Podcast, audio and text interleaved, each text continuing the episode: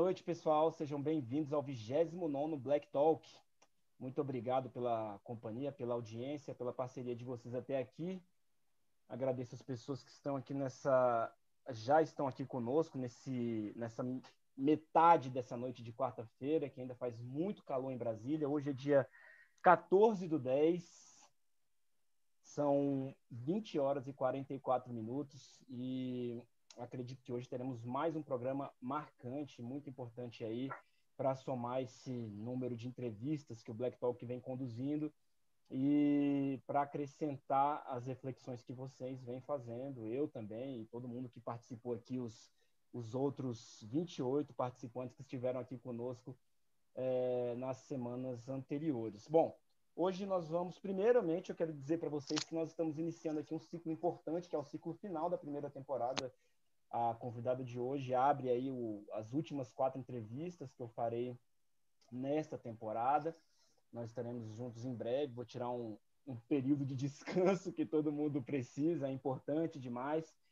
E dizer para vocês, reforçar que, é, é, assim como eu, eu, eu, eu, eu citei na, na semana passada, que essa aqui não é uma iniciativa fácil. Isso aqui definitivamente não é glamuroso, não é, é não é uma, uma situação assim que eu estou exatamente é, aproveitando de todas as formas, né? Como se fosse uma, uma atividade, um, um lazer ou algo do tipo. Isso aqui é, é uma luta, né? Isso aqui é a luta antirracista. Não é, não é simples estar todos os dias da minha vida tendo que lembrar dessa luta. Então agora além da minha, da minha batalha cotidiana, do meu, do meu dia a dia, do meu acordar, ir trabalhar e voltar para casa, e que aí tem várias questões envolvidas. Agora eu também tenho um Black Talk, que é um outro front, né? Que é uma outra, uma outra, uma outra trincheira, onde eu entro também para é, continuar dar continuidade à luta. Então não é fácil, não é simples, não é, não é super legal, mas é necessário, tá? é necessário porque nós temos uma missão e, e assim essa missão se divide em, em, duas em duas questões, né? É, ela ela é, é, é, ao mesmo tempo necessária e ao mesmo e ao mesmo tempo necessária e absurda, né? Ela divide essas duas essas duas características. Por quê? Ela é necessária pelo óbvio, né? A gente precisa neste país aqui com essa história que nós temos é impossível você não ser antirracista. Você precisa ser porque como eu venho eu e as outras 28 pessoas, hoje serão 29.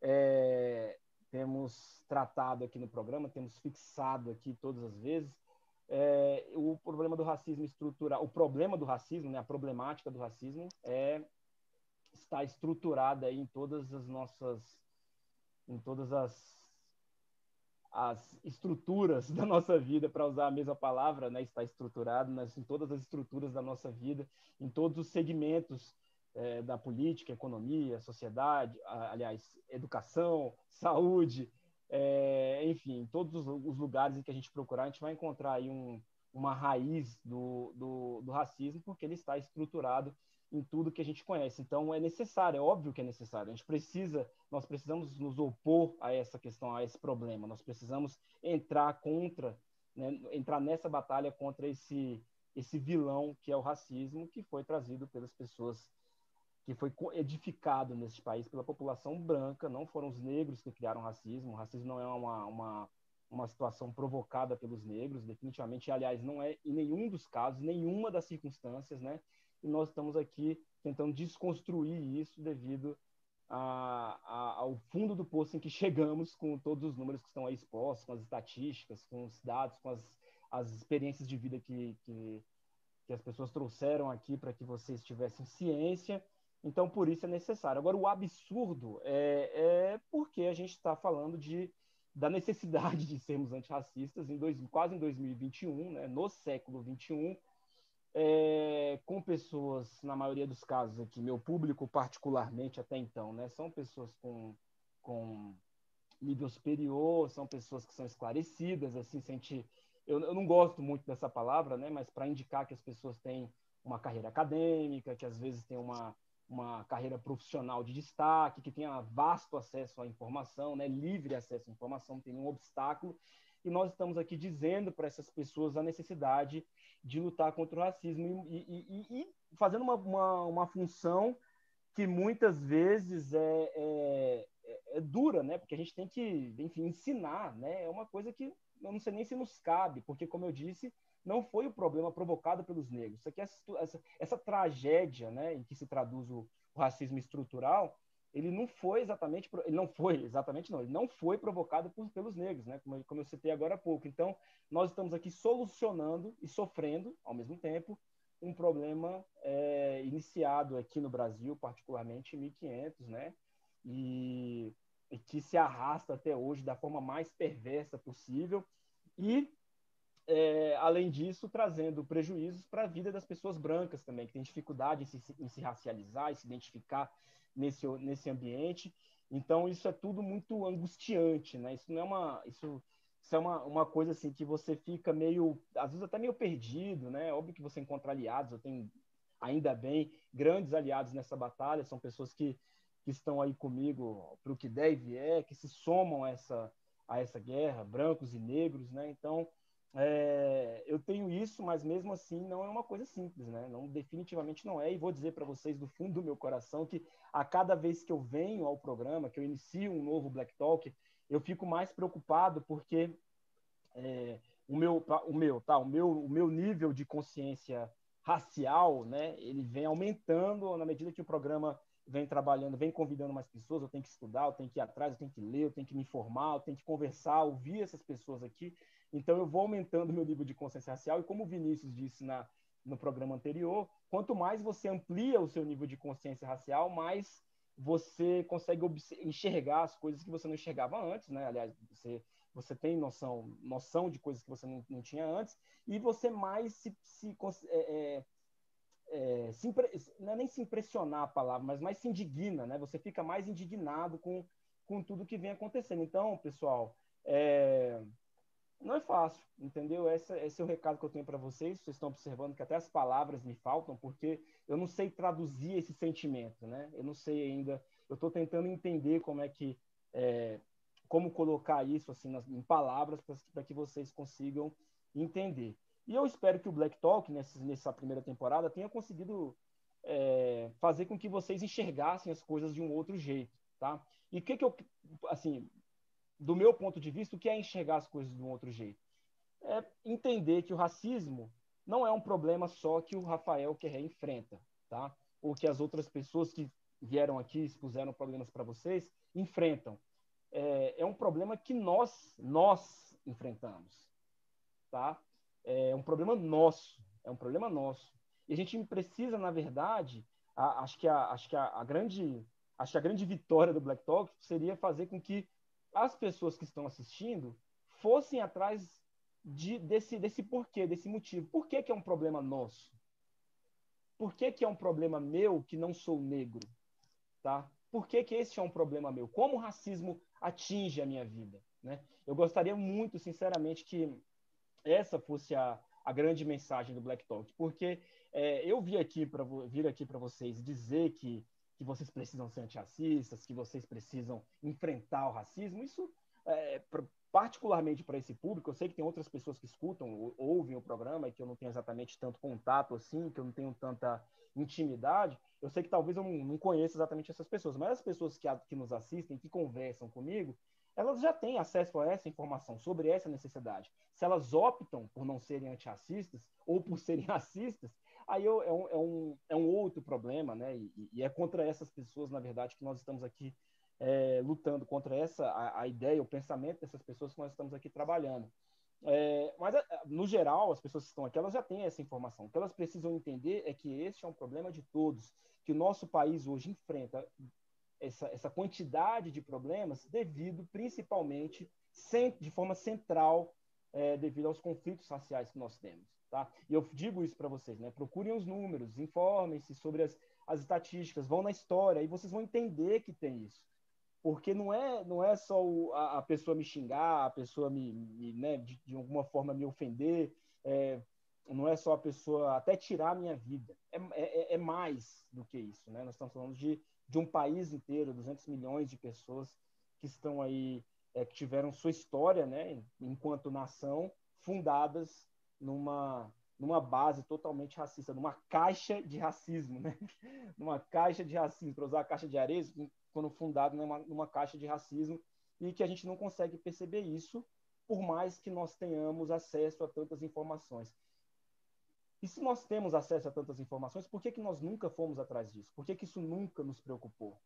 Né? E aí, eu vou trazer o número de hoje aqui, até para não me alongar mais na minha apresentação, mas hoje eu estava, essa semana eu pensei muito sobre a questão do, do Dia das Crianças, né? E para vocês verem como essa coisa de consciência racial, ela muda muito a, a, cabeça da gente em relação às coisas, né? Eu não consegui esse ano, é, e eu sou uma pessoa que gosto muito de criança, né? Eu, eu enfim, tenho muita afeição mesmo. Eu, eu é, tô louco para ter filho, essa é a verdade. Mas é, esse ano eu encarei de uma forma totalmente diferente, assim, porque depois de ouvir tantas histórias aqui, eu fiquei pensando, cara, será que o Dia das Crianças, que as crianças brancas estão comemorando, é o mesmo que para as crianças negras? E não é, né, gente? Definitivamente não é assim. A gente já falou aqui de trabalho infantil, né, que é uma é uma tragédia aqui, outra tragédia, né? Mais uma desgraça aí que assola esse país, que é um problema muito grave. A gente sabe aonde estão a maioria das crianças negras, em que condição elas estão. Também trouxe muitos números para vocês. Está no meu Instagram, está é, aqui na, no, nos, nos, comentários das pessoas que participaram aqui. A gente sabe o que as crianças negras passam, mesmo quando elas são, quando elas têm uma, uma condição socioeconômica mais próxima da, da, da, da, ponta ali da pirâmide, a gente sabe que essas crianças enfrentam, vocês ouviram inúmeras histórias aqui. Então, o que, que é o Dia das Crianças? Será que a gente, não, no Dia das Crianças, talvez a gente não devesse ter uma consciência sobre as crianças? Será que o Dia das Crianças a gente deveria pensar só em doar brinquedos, por exemplo, para instituições de caridade, ou em, ou em doar alimento, ou em doar afeto, que seja? Será que a gente não teria que também, nós, nós também não teríamos que nos conscientizar da condição dessas crianças? Porque será que é justo uma criança que, por ser negra, enfrentar tantos problemas, ter sua vida tão marcada, tão traumatizada, tão violentada, de, de uma série de, de, infinitas formas, né?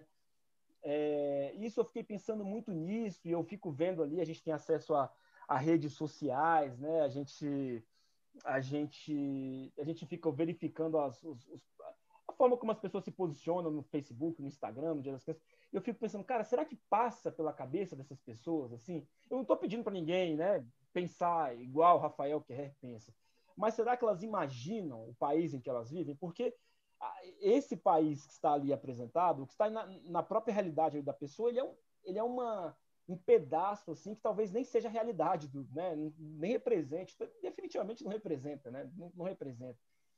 É, o país que nós estamos vivendo é um país agressivo, violento contra as minorias, contra os grupos minoritários, contra as, a, a, população negra e nisso contra as crianças também. Então, que dia das crianças é esse que o Brasil comemora? Quem são essas crianças que estamos que, é a, a, quais crianças nós estamos nos referindo, né? Quem são essas crianças hoje que estamos aqui falando de forma alegre, ah, vamos comemorar, dar presente? Quem são essas crianças? Porque eu tenho certeza que para a maioria das crianças negras desse país, embora o presente seja muito importante, embora a presença seja muito importante, o que elas estão dependendo mesmo é que nós, e aqui eu digo a, a, não só nós negros, mas a minha geração, as pessoas que estão aqui assistindo, meus amigos, que nós a salvemos, está na nas nossas mãos, né?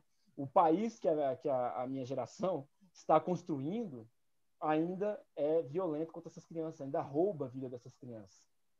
E aí eu fiquei pensando sobre isso, eu fiquei realmente muito muito chateado assim, porque eu não sei se eu estou dando, a gente fica naquela dúvida, né, se a gente está dando a contribuição no caminho certo, mas eu vou pensar em outras formas porque eu quero muito mesmo, é, não só ajudar essas crianças, né, mas ajudar o meu país a ser um lugar diferente que daqui a 10 anos, pelo menos esse discurso e aqui, gente, de novo, um parêntese, não estou é, apagando a luta das pessoas que vieram antes de mim. Definitivamente, eu, eu dos, dos, antigos, né, a gente tem que respeitar pessoas que deram as vidas, né, e deram até mais do que isso, deram as vidas das famílias para que eu estivesse aqui hoje fazendo um, um, programa no, no YouTube com estrutura, computador, né, um teto, né, e, e sem correntes nos meus pés, enfim, é, com, com um mínimo de estrutura para isso. não estou desrespeitando, mas eu espero que daqui para frente a gente consiga alterar ainda mais essa realidade, né?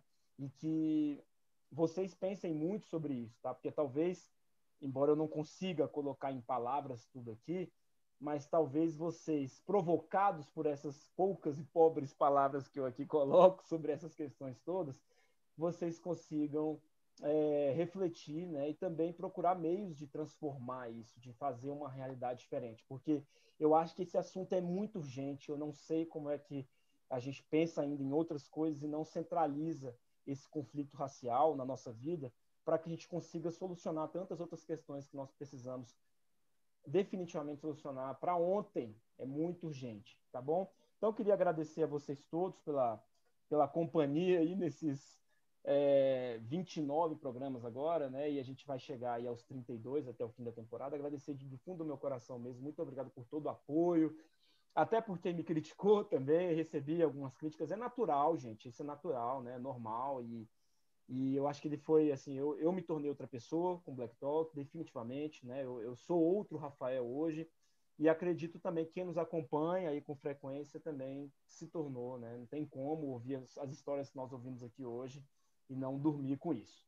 Pois bem, pessoal, dito isso, aqui nesse longo e né, é, arrastado abertura, hoje mais emocional até, vocês viram que eu engasguei um pouquinho no início, o Black Talk de hoje, o 29 Black Talk, ou Black Talk 29, para ficar mais fácil, conversa com a Dominga Natália, mãe e professora licenciada pela Educação do Campo, na Universidade Federal do Tocantins, Dominga Natália é vice-presidente da Associação Quilombo Calunga e integrante da diretoria da Associação Comunitária do Engenho Segundo. A docente é agricultora familiar, condutora de visitantes lá no, no, no Quilombo Calunga e está envolvida em projetos pela regularização fundiária do território. Além disso, também a, a Dominga trabalha pela preservação do cerrado, pela ocupação e uso dos espaços de forma consciente e pela organização comunitária, ou seja, lutas extremamente importantes. E esse aí é um fronte é, é, para pessoas de muita coragem, né? porque é um, é, um, é um, não só pelos riscos envolvidos aí, mas também é, porque exige um, um, discurso muito aguerrido, exige muita identificação com a causa, né? muita originalidade com a, com a questão é, em relação à questão toda. E personalidade, né? Muita personalidade, né? Definitivamente é isso que essa, essa luta exige, além das bandeiras todas que a Dominga provavelmente é, carrega com ela. Além disso, a Dominga também apoiou cursos aí de prevenção e proteção à Covid-19. Dominga, me desculpa aqui pela demorada, pela demorada apresentação. Muito obrigado pela sua participação. Não só hoje, né? Você é uma pessoa que assiste o Black Talk, participa do Black Talk. Então, muito obrigado aí por você é, aceitar o meu convite. Agradecer aqui ao Marcos Fadanelli Ramos, o pai da Marina Nais, que foi ele que correu atrás, literalmente, que fez todo o trabalho aí para que eu chegasse até você. Então, agradecer ele também, que é um apoiador meu desde pequeno, uma pessoa que está sempre do meu lado também, que sempre com quem eu sempre pude contar definitivamente. Então, muito obrigado, Marcos, por tudo aí. E Dominga, muito obrigado por você ter aceitado, então, voltando, aceitado o convite de estar aqui comigo hoje. Obrigado pelo carinho, pela atenção com a qual você tratou o Black Talk. Seja bem-vinda. Obrigada, eu que agradeço. Boa noite a todos. Sou Dominga Natália, como já foi apresentada. Agradeço aí pela oportunidade, né, por estar falando da minha pessoa e ao mesmo tempo estar falando do meu povo, do meu quilombo, que a gente não fala por a gente só, né? Querendo ou não, acaba carregando uma luta que é de todos. Então, eu agradeço em nome de todo o Quilombo Calunga pela oportunidade da gente estar tá colocando a nossa voz, a gente estar tá falando um pouco do, do nosso trabalho, estar tá falando um pouco do, do que a gente tem percorrido e vivenciado nesses longos anos. Perfeito. É, nós que agradecemos, eu acho que até o agradecimento tem que ser maior, é, e acho que as pessoas aqui vão concordar, nós agradecemos pela luta, porque eu acho que o trabalho de um quilombo, a luta de um quilombo, ele, assim, é, é, essencial e nós não nos envolvemos com isso. Assim, eu não me envolvo, muitas pessoas que eu conheço não se envolvem, e acho que a gente precisa começar, nós precisamos começar no, a nos envolver mais com, com essa luta também, né? Inclusive, cobrar das pessoas, dos governantes, a gente cobra tantas coisas, né? A gente precisa cobrar também atenção, né? É, principalmente com esse governo que aí está, e que tem tais posicionamentos em relação aos quilombos e aos negros, né, particularmente. Agora, Dominga, é, vamos lá, você é uma pessoa muito engajada, como eu disse aqui, em, casas, em causas fundamentais, né? Eu queria ouvir um pouco da sua história, queria saber quem é a Dominga Natália, um pouco não, eu queria ouvir toda, se possível for. Queria que você se apresentasse, queria que você dissesse é, aí o que, que você enfrentou, quais foram as coisas que você precisou superar para chegar até aqui, como é que é essa luta sua no cotidiano? Por favor. Então, eu sou a Dominga Natália, né? Primeiro, para me chegar aqui, tem meus pais. Então, sou filha da Getúlia Moreira da Silva, do Cirilo de Santos Rosa, pessoas muito lutadoras. E também sou a décima terceira parte que compõe uma escada de vida. Então, eu tenho 15 irmãos, 10 meninas e 5 meninos. Então, somos uma grande família. E de onde eu, eu venho, do reconhecimento ali de muita luta, de muito trabalho dos meus pais. A gente sempre viveu num local onde a gente também produzia para a nossa subsistência, sem acesso a praticamente nada de infraestrutura. Uhum. Nada, né? E onde a gente morava, quando criança ainda, nós tínhamos uma casa, nossa casa era de madeira e palha, que é a casa a pique, né? Uhum. E tinha a sala e a cozinha, e na sala também, a sala e a cozinha era uma coisa só. Então era nesse nesse ponto que a gente tinha nossas reuniões familiares, nesse ponto era onde minha mãe nos ensinava as primeiras letras do, do alfabeto, como ela teve acesso e concluiu a quarta série do ensino fundamental, ela nos passava isso também, né? O que ela tinha aprendido, ela nos repassava. Então, do, a, de manhã às vezes a gente estudava, quando não era época de plantio e colheita, que a gente sempre produziu a agricultura familiar, a roça de toco, para a própria subsistência, dali onde a gente tirava todo o nosso sustento, arroz, feijão, milho, a mandioca, a abóbora, a cana, praticamente tudo, né, a banana. Então a gente sempre trabalhamos muito duro para a subsistência mesmo. E depois, quando começou a obrigatoriedade da, de ter a criança na escola, a gente precisou uh, ingressar na, numa escola. Então, a gente não pôde mais ficar com a minha mãe. Esse período foi um período de sair do colo, né? Sair do colo do, da mãe. Foi muito sofrido de início, né? Por mais que a gente estava vindo para a comunidade, um ponto onde estavam todos os nossos familiares, mas é muito difícil ficar longe dos pais eh, desde criança. Então a gente tinha ali ficávamos sozinhos num ponto e ali a gente trabalhava para a gente para subsistência, ia para o colégio de manhã. Nosso arroz a gente tinha que pilar, pisar no pilão, né? Então a gente deixava limpo à tarde para no outro dia a gente ter o que tomar café da manhã também, às vezes. Então foi muito sofrimento, contamos, contamos muito com a ajuda dos familiares, dos vizinhos, e foi, foi uma batalha muito dura. Mas aí, com o tempo também, é, meus pais vieram, né? Antes deles virem, a gente sempre retornava. A gente estudava durante a semana e retornava uhum. no, na sexta-feira à tarde e voltávamos na, no domingo de, à tarde também para ingressar na escola na segunda. E era uma caminhada de 10 quilômetros que a gente fazia para vir para a escola e retornar para a nossa casa. Então, por isso a gente ficava a semana toda na comunidade. Aí, com o tempo depois, nossos pais vieram, construiu a nossa própria casa e a gente começou todos a aglomerar num ponto, que é o ponto que antigamente era chamado sítio. Todos moravam onde plantavam, mas aí com a obrigatoriedade de ter a criança na escola, foi formada essa aglomeraçãozinha que a gente chama de comunidade, que é a nossa comunidade hoje. E aí a gente tivemos os nossos primeiros passos escolares e também uma nova organização, né? uma, uma forma de vida mais com contato com, com, mais pessoas, sem ser só nos encontros de festas, de festividades ou velórios às vezes. E foi uma caminhada e ao mesmo tempo também era muita alegria, né? Porque uma casa com 15 pessoas é festa o tempo todo. Então, alegria, por mais que tinha sofrimento, a gente estava sempre sorrindo tinha muita alegria e tinha era tudo dividido, então a gente trabalhava bastante, mas tinha cada um tinha as funções deles a fazer. E eu acho que eu me perdi. tá ótimo, eu acho que a gente ah, entendi e, e, e, que história sensacional, né? Eu queria te perguntar, até tá fora um pouco do roteiro, mas eu queria saber de você o seguinte: é, é, você tem, você nota a diferença? Assim, é claro que é, talvez tenha uma, uma diferença aí na, na questão da, da, idade, né, da faixa etária, é, em que você viveu esses dois momentos, mas tem uma diferença entre você receber os ensinamentos da sua mãe em casa e na escola, mas eu, calma, eu não estou perguntando isso do ponto de vista estrutural, tá? Estrutura escola. Eu estou perguntando isso do ponto de vista de ideias, de como você, de formação pessoal. Você hoje identifica essa diferença? Sim, identifico muito.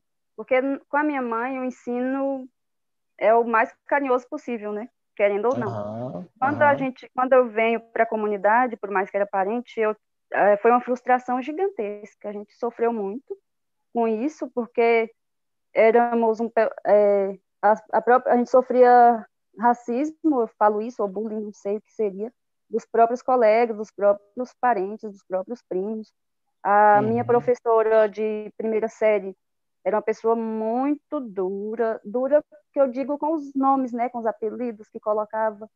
É, tinha a, a, paciência muito pouca, nos criticava todos. Não era só a mim, não era um problema comigo, era um problema com a turma toda.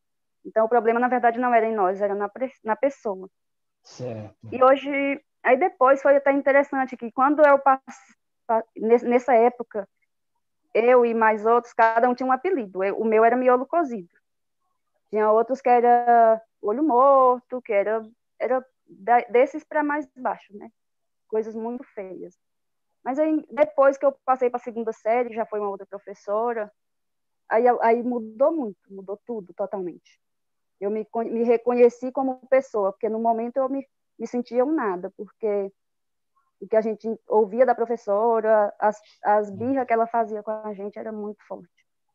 E com a outra professora, que por sinal era minha madrinha, era uma pessoa também muito durona, mas ao mesmo tempo ela era durona para se fizesse errado, tinha que fazer de novo, tinha que fazer de novo. Pois uhum. foi muito impressionante, porque eu era uma das alunas que estava sempre ajudando ela. Eu terminava a minha tarefa e ajudava com os colegas, né, que tinham dificuldade. E era muito elogiada, e isso me cresceu bastante. Então eu falei, ah, caramba, não sou o que aquela outra professora fala. E aí eu me comecei a me reconhecer e, e ver que eu tinha um potencial também, estava sempre ajudando. E aí, com isso, aí eu fiz até a quarta série, que era o que tinha na comunidade. Uhum. Depois disso, todos, todos os alunos da comunidade iam para a cidade vizinha, Cavalcante, para terminar lá a quinta série e o ensino médio. Só que, como meu, meus outros irmãos já haviam ido e não tinha dado certo, então esse, esse, essas crianças na cidade sem, sem os pais do lado, ainda era pior do que na comunidade, né? Então não deu muito certo com eles e comigo eles já não deixaram ir. E aí eu hum. fiquei, mas eles não me deixaram ir, mas buscaram a escola. Então fez reunião com todos os pais. Meu pai é um, uma grande liderança hoje no Quilombo, é o Cirilo, acho que muitas pessoas conhecem ele e eles, a Getúlio também, eles buscaram muito apoio e ficou sabendo que onde tivesse três ou mais crianças era obrigatório ter escola. Então, com isso, eles foram atrás desses direitos e, e conseguiu, né? Foi no, e, e, mas conseguiu o apoio de ter escola, mas não tinha onde o professor ficar, nem tinha os professores. Também teve essa batalha de procurar professor. Uhum. Conseguiu o professor e veio que ficou na própria casa nossa, na casa dos meus pais, de apoio né, para nos dar aula. E isso foi até a sétima série. Cada ano foi aumentando uma série. E a gente começou com três alunos, porque os outros, a gente tinha um vereador que era da comunidade, mas morava na cidade. E ele dizia que os alunos não deviam ficar na comunidade, porque eles iam ficar inibidos, tinham que ir para a cidade para aprender coisas novas. Uhum. Então, ele, o vereador não, nos, não apoiava essa ideia. A casa, certo. É. E aí muitos alunos foram para a cidade, mas, mas teve a escola com três alunos. Eu, meu irmão e um primo meu. E depois os outros não deram certo, retornaram para a comunidade e prosseguiu. Então daí a gente teve esse avanço. E até a sétima série. E depois ficou de novo sem professor. Aí ficou um tempo bom sem professor. E foi uma frustração novamente, meus estudos interrompidos novamente. E aí eu pensei a vida e meus pais eram muito rígidos também, não aceitavam sair mais, e tinha que ficar em casa. Então, eu comecei a falar, ah, vou fazer minha, construir minha vida. E foi onde eu comecei a ter meu relacionamento, tive minha primeira filha, com, ainda com 18 anos. E aí, depois que eu tive minha filha, teve a oportunidade do telecurso na comunidade. É. Com o telecurso, na, ah não, antes do telecurso teve a oitava série, eu comecei a estudar então com minha filha. Eu levava minha filha na banheira para a escola porque eu não tinha carrinho. E comecei a estudar com ela. Mas aí depois teve a oportunidade do telecurso, eu fiz uma prova e passei no telecurso e finalizei o telecurso em 2011. Finalizando o telecurso em 2011, logo eu já fiz meu processo seletivo para ser professora na comunidade. Porque os meus professores antigos também só tinham a terceira série e já nos dava aula. Mesmo assim, eu fiz. E, fui, e passei de primeira. Passei eu e uma irmã. E aí agora foi outro choque, né? Porque os professores que tinham só a terceira série antes eram professores da cidade, professores brancos. E agora era uma professora preta da comunidade. Sabe aquela história, né? Santo de casa não faz milagre. A gente sofreu muito, eu e minha irmã, a gente era sofreu porque eu, todo, a gente conhece todo mundo da comunidade, são todos parentes, mas fora da sala era uma coisa, dentro da sala, os é alunos se transformavam, eles reagiam de forma a não nos aceitar no início. E foi muito complicado, muito complicado mesmo, mas a gente estudava muito para conseguir dar essas aulas. E, e, eu ainda tinha uma criança em casa, né? E às vezes ia com a criança. Foi muito pesado, mas a gente conseguiu. Até hoje minha irmã trabalha ainda na escola e depois surgiu em 2014 surgiu uma oportunidade da gente ingressar na fazer um, um curso né de licenciatura.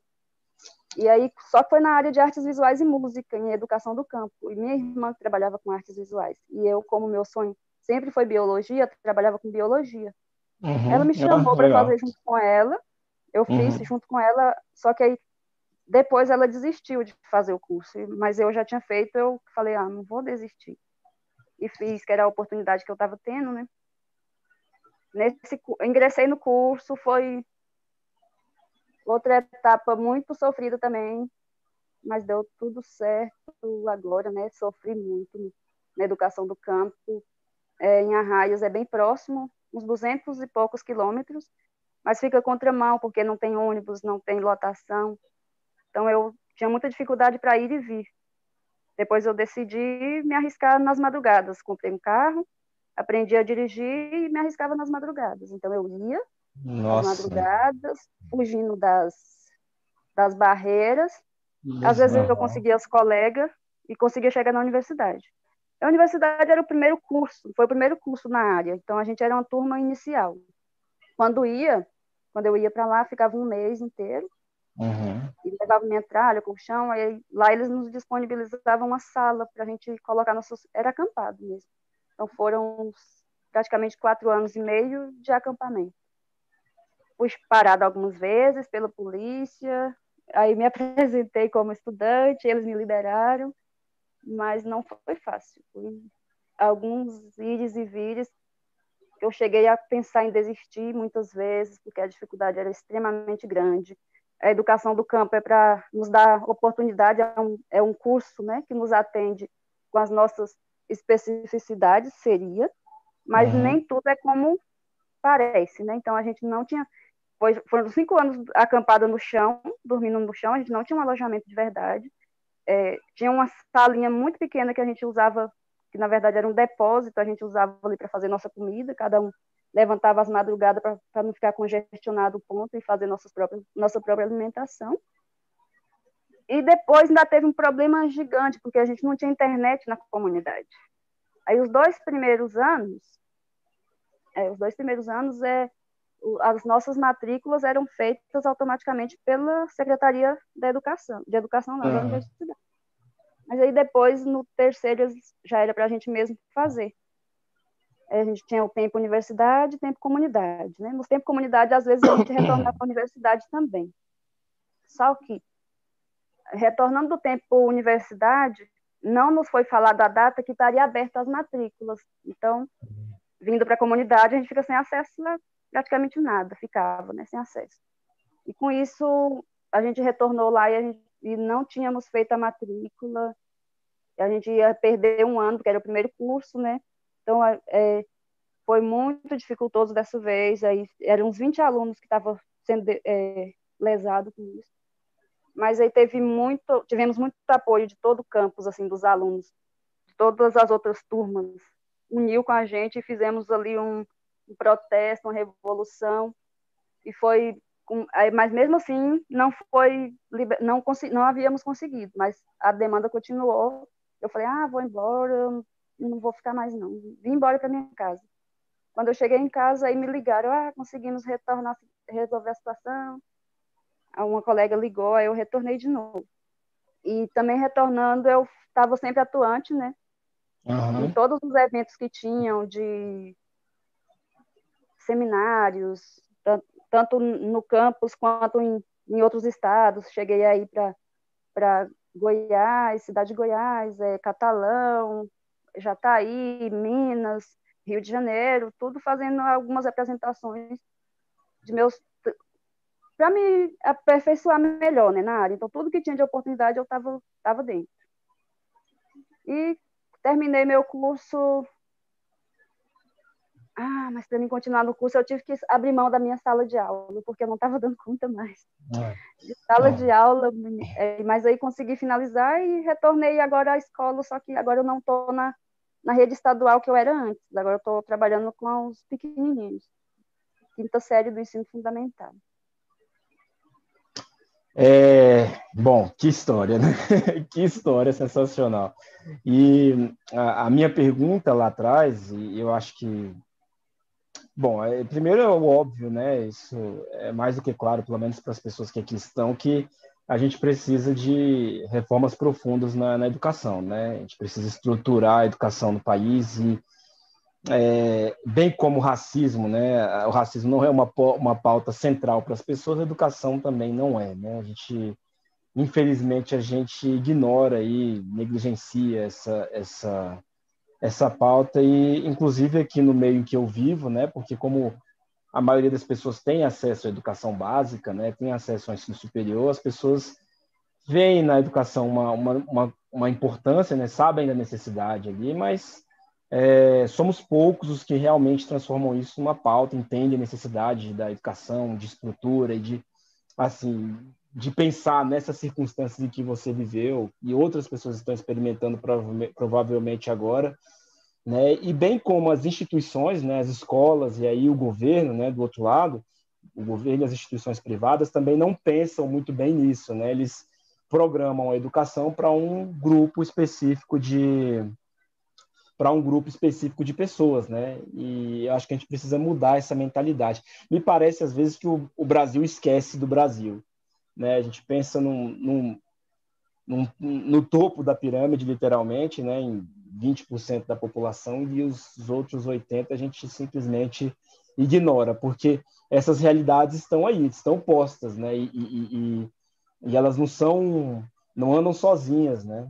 Elas estão aos montes aí espalhadas, é um, é um, é um contexto que atinge a vida de muitas pessoas, né? Chega, que é, que, aliás, que é um contexto que conta a história de muitas pessoas, né? Que ajuda a contar, pelo menos. É, o Dominga, falando um pouco sobre os trabalhos que você desenvolve lá no, é, no Quilombo, eu queria que você falasse um pouco do Quilombo, explicasse para as pessoas aí os projetos que vocês desenvolvem, o que, que é o Quilombo Calunga. E eu queria também que você falasse sobre a importância dos quilombos para o Brasil, né, do, do, do, ponto de vista histórico, né, tanto para proteger o nosso legado como o nosso futuro, e como é que seria é, o que, que é assim o ideal para proteger os quilombos, né? para cuidar dos quilombos? Então, o quilombo, aqui onde a gente vive, é o quilombo Calunga, né? Sítio uhum. histórico e patrimônio cultural Calunga, que compreende, está aqui no norte, nordeste goiano, compreende, ele está disperso em três municípios, que é Teresina, Monte Alegre e Cavalcante de Goiás, e é uma área de 262 mil hectares, mas essa área ela é, é, é, três municípios, mas é uma grande família. E esses três, essas comunidades é formada por 39 comunidades, o Quilombo Calunga. Dentro do Quilombo Calunga, é, foi sempre gente, é um quilombo que foi formado por pessoas há mais de 300 anos que vinha fugindo da escravidão em busca de liberdade. Liberdade esta que a gente luta por ela até hoje, uhum. não conquistada plenamente ainda. Uhum, uhum. E formou essas comunidades nos vãos das nas beiradas ali do Rio Paraná, Rio Vão da, Rio das Almas, onde as pessoas trouxeram com elas as primeiras sementes crioulas, onde até hoje a gente cultiva essas sementes, eles plantavam ali nas vazantes do, do rio, quando baixava, né, nas, plantava para a própria subsistência. E essas comunidades foram, foram crescendo, né, também com, com o convívio, não era só negros, não eram só pessoas fugidas, tinha também as uhum. pessoas que já estavam ali, que eram os indígenas, uhum. os avacanoeiros, que muitas pessoas mais velhas conviveram com elas, inclusive minha mãe conviveu, eu não cheguei a conviver, não conheci, mas estava sempre essas pessoas. E, e é uma, um povoado, é o que eu acredito que é, um, é o maior quilombo do Brasil, composto aí por em torno de 8 mil pessoas, mais ou menos, distribuído nessas 39 comunidades. E sempre vivendo aí as, as margens, né, sempre esquecido pelos nossos representantes governamentais, porque o povo preto realmente não é de interesse governamental assim, para desenvolvimento. Então, sempre a gente sofreu muito, muito sofrimento. Eu me considero muito nova para, por exemplo, para tá, viver tudo que eu vivi. Eu acredito que a, devia estar tá mais desenvolvido, né? Uhum. É, muita luta, nossos, nossos antepassados sofreram muito para por essa conquista. E eles sempre viveram aqui e não tinham acesso a praticamente quase nada, mas aí era meio que isolado, né? Tinha um convívio entre eles, onde eles tinham os pontos de encontro, que é as festividades, onde faziam, ainda fazem até hoje, são as romarias ali de sete dias, oito dias, que é o ponto de encontro, de colocar lá para os dias, era formar novas famílias. Então era a nossa forma, é a nossa forma de organização. Mas aí com quando foi mais ou menos em 80 e alguma coisa, 85, teve uma pesquisadora que chegou até o Quilombo, né, fazendo uma pesquisa antropológica e nos, nos ori e orientou as pessoas a criar associação, porque talvez com a associação conseguiria buscar alguns recursos para o Quilombo. E foi feito, ela fez essas pesquisas e e também ajudou a dar esse primeiro passo, né? E foi a criação da associação.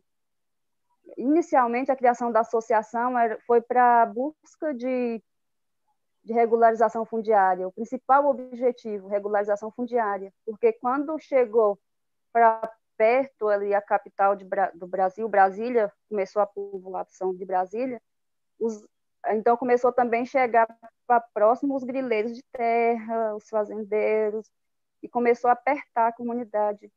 Às vezes a pessoa estava ali, de repente já era saída de casa, porque esse uhum. terreno não era dela, já com ameaça.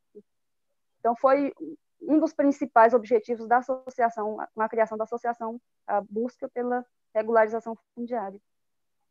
E hoje a gente conseguiu, né, com muito, muito, muito esforço, a gente hoje temos 51% do nosso território, né, está em nossas mãos, titulada, temos ainda, se puder até mostrar aí a, o, o mapa, o pessoal ter noção claro. do que, que é também.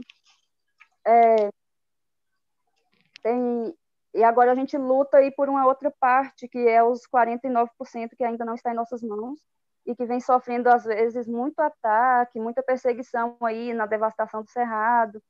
Teve até um fato muito recente agora, em meio à pandemia, por exemplo, e uma parte do nosso cerrado foi devastada na calada da noite.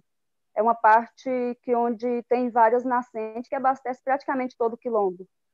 E isso aconteceu enquanto a gente estava resguardando aí é, em isolamento social e sem autorização, sem nada, sem licenciamento, sem nada e com fraudula, coisas fraudulentas, com apoio da prefeitura de Cavalcante, por exemplo, estava fazendo essa devastação na nossa caixa d'água. Foi um, um baque gigantesco para todos nós, né, quando descobrimos isso. E está aí em processo. A gente é, estamos em luta aí agora pela regularização, principalmente dessa parte, que é onde compreende a Fazenda Lagoas e Fazenda Pequi, que é uma parte. Não consigo mostrar aqui. Não, Mas, é, é, a gente está vendo aqui, inclusive tem tá uma área azul. Essa... Sim. Tem uma parte hum. azul aqui, titulada pelo Estado para a associação. Imagino que essa seja a, a área né, que você se refere, que são 51%, né?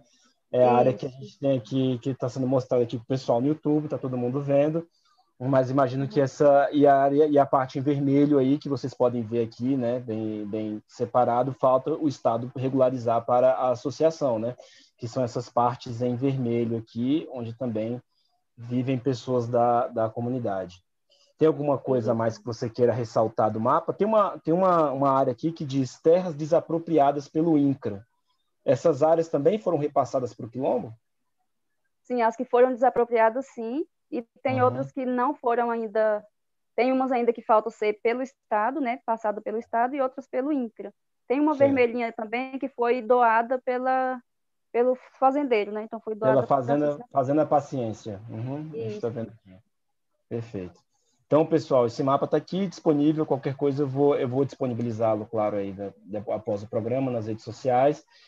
E quem tiver interesse em ter em alta definição também é só me pedir, tá? Aqui os dados também bem colocados aqui. Quem quiser conhecer melhor, né? E, e enfim, pode solicitar que eu faça o envio, tá ok? Eu vou interromper aqui a, a transmissão da tela. É, Dominga, e assim, quando a gente fala em quilombo, a gente está falando assim, qual, qual, a importância, se eu tivesse hoje que explicar para as pessoas que estão aqui nos assistindo, qual que é a importância é, dos quilombos, e aí eu, né, saindo é, é, é do Calunga, mas indo para os demais, qual a importância disso para o país? Não só do ponto de vista histórico, tá? Eu quero saber, assim, o que, que você considera, assim, o que, que é fundamental que a gente proteja os quilombos hoje? Hoje, se parar para observar, também no quilombo é, é, as áreas de onde tem ainda um pouco de vida, né? Então, são nos quilombos que estão aí a preservação ambiental, é no quilombo que tem as águas limpas, é no quilombo que tem os conhecimentos tradicionais de como utilizar o quilombo ali de forma sustentável, é um conhecimento que a gente vem trazendo de gerações e gerações. E também o quilombo, a gente sabe que o quilombo é um grande contribuinte aí com a cultura afro-brasileira, né? Pra, de modo geral. Também no quilombo que a gente consegue, e hoje muito visado, né, no quilombo que está praticamente todos os potenciais ainda em, meio que intocáveis de forma devastadora. Então, é o, é, é o berço de vida que tem hoje no Cerrado, por exemplo, encontra no Quilombo Calunga. E os, os quilombos em geral, acredito que seja assim também. Claro. É, uma pessoa que está aqui hoje, tá? É, aqui na, em Brasília, por exemplo, e, e, e, e, quer entrar nesse front, quer ajudar, os, quer ajudar a história dos quilombos, quer ajudar a proteger essas áreas, como você bem lembrou, né? essas, essas reservas ambientais, a gente pode até colocar nesse, nesses, com esses termos, né? visto que é, você falou das nascentes, das águas limpas, né? É, uma pessoa que quer se empenhar nisso, daqui, é possível? Ou então, o que, que essa pessoa precisa fazer para entrar nessa trincheira em específico? Hoje, ainda a gente ainda luta, ainda em especial, pela regularização fundiária, né? É tá. concretização da regularização fundiária. Não vem, a gente não consegue ver um andamento melhor sem a, sem a gente estar certo de que estamos fixados. A gente está aqui há mais de 300 anos e até uhum. hoje sem ter de verdade, de fato, essa nossa casa em nossas mãos. E para a gestão, né, a gente tam, estamos preparados para isso, foi feito, a gente hoje temos aí, acredito que é uma, não sei se outra outro quilombo tem o regimento interno, a gente foi, criamos aí o regimento interno do quilombo em geral, com todas essas é, 29 comunidades, onde a gente ficamos Tivemos 14 reuniões falando com todas as comunidades, uhum. conseguimos representantes de todas essas comunidades, é, fizemos o nosso regimento interno, que está aqui ainda em forma de livrinho de bolsa aqui, esse pequeno. Ah, então é aqui onde tem todas as nossas os nossos anseios de como a gente quer que o nosso território seja regido, né, que antes era muito, ainda que seja, mas muito pelo conhecimento das pessoas mais velhas, mas que hoje está registrado de forma que todos venham atender essas, essas, esses mesmos anseios. Então, a gente temos hoje um, um georreferenciamento dos melhores do estado de Goiás, nós sabemos tudo que tem dentro do nosso território, desde nascentes, desde so, tipos de solo, tipo de vegetação, desde de tudo. Então, sabemos as comunidades, quem são as pessoas que estão ali, o que, é que elas produzem, o que, é que elas fazem, qual é mais ou menos, quantas pessoas tem na casa, uhum. é, quantos cômodos é a casa, quais as necessidades que essas famílias têm, se tem água uhum. encanada, se tem alvenaria, se tem banheiro. Então, para trabalhar, a gente, nós estamos é, preparados já se para que as coisas tenham andamento, né? Porque outra pessoa não ia fazer isso por nós. Mas hoje a gente fizemos isso com as nossas próprias mãos, a gente tivemos é, o maior apoio que a gente teve, entre aspas, foi a nossa própria organização, que foi com o dinheiro do turismo que entra na comunidade Engenho 2, que é uma comunidade turística onde eu moro. Uhum. E com esse recurso a gente deu, que criou pernas para a associação também buscar os nossos ideais, que foi onde a gente conseguiu sair as, os nossos objetivos do papel e começar, por exemplo, ter eh, em mãos nossos títulos definitivos de terra, por exemplo. Hoje a gente trabalha também com na preservação do meio ambiente. Fizemos aí várias reuniões em todo o sítio histórico, em todas as escolas dos municípios vizinhos também, em todas as escolas dentro do quilombo, e levando essas, fazendo uma apresentação da importância da preservação das biodiversidades, das aves em extinções, dos, das plantas em extinção. Então, o quilombo está preparado para andar com as próprias pernas. A gente agora estamos aí numa luta, é, estamos com um projeto agora, por exemplo, de para que ao mesmo tempo que a gente conserve o nosso cerrado, a gente ganhe com isso também, uma, com, aí, com o agroextrativismo, agro não, hum. Eu entendi. Uhum. da, dos frutos do cerrado, também agora a gente estamos dando início aí a, vamos ver se, se a comunidade abraça, né, todo o quilombo está sendo beneficiado agora, inicial vai ser beneficiado com criatório de abelha, né, com apicultura, que é uma forma de preservar e ao mesmo tempo lucrar com isso. E tá. também a associação uma coisa que nos, de, nos deixa muito quebrado as pernas é a falta de comunicação dentro do quilombo, que não temos. Então, a gente está lutando para isso também. A associação, com alterna, é, iniciativa própria, está fazendo isso e vai agora. Acreditamos que lá para o meio do ano que vem a gente já consiga ter pelo menos 80% da nossa, do nosso quilombo com, com internet, por exemplo. E outra coisa que a gente tem muito, muito, muita dificuldade é acessibilidade. Nossos não tem acesso fácil para as comunidades, é muito complicado. Para chegar, chega de carro traçado, uhum. agora enquanto não está chovendo. Quando está chovendo, às vezes nem carro traçado consegue, consegue chegar nas comunidades. E aí, com isso, tudo é afetado, né? Desde a escola ao do básico ao tudo.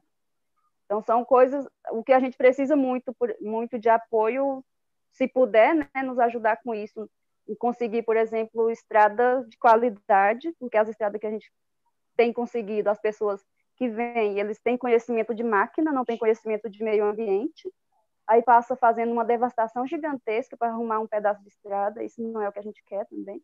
E o terreno, como é um solo arenoso, assim que passa arrumando, quando vem a chuva, fica só só, é. só destruição. Buraco. Então, a gente não quer buracos. tá certo.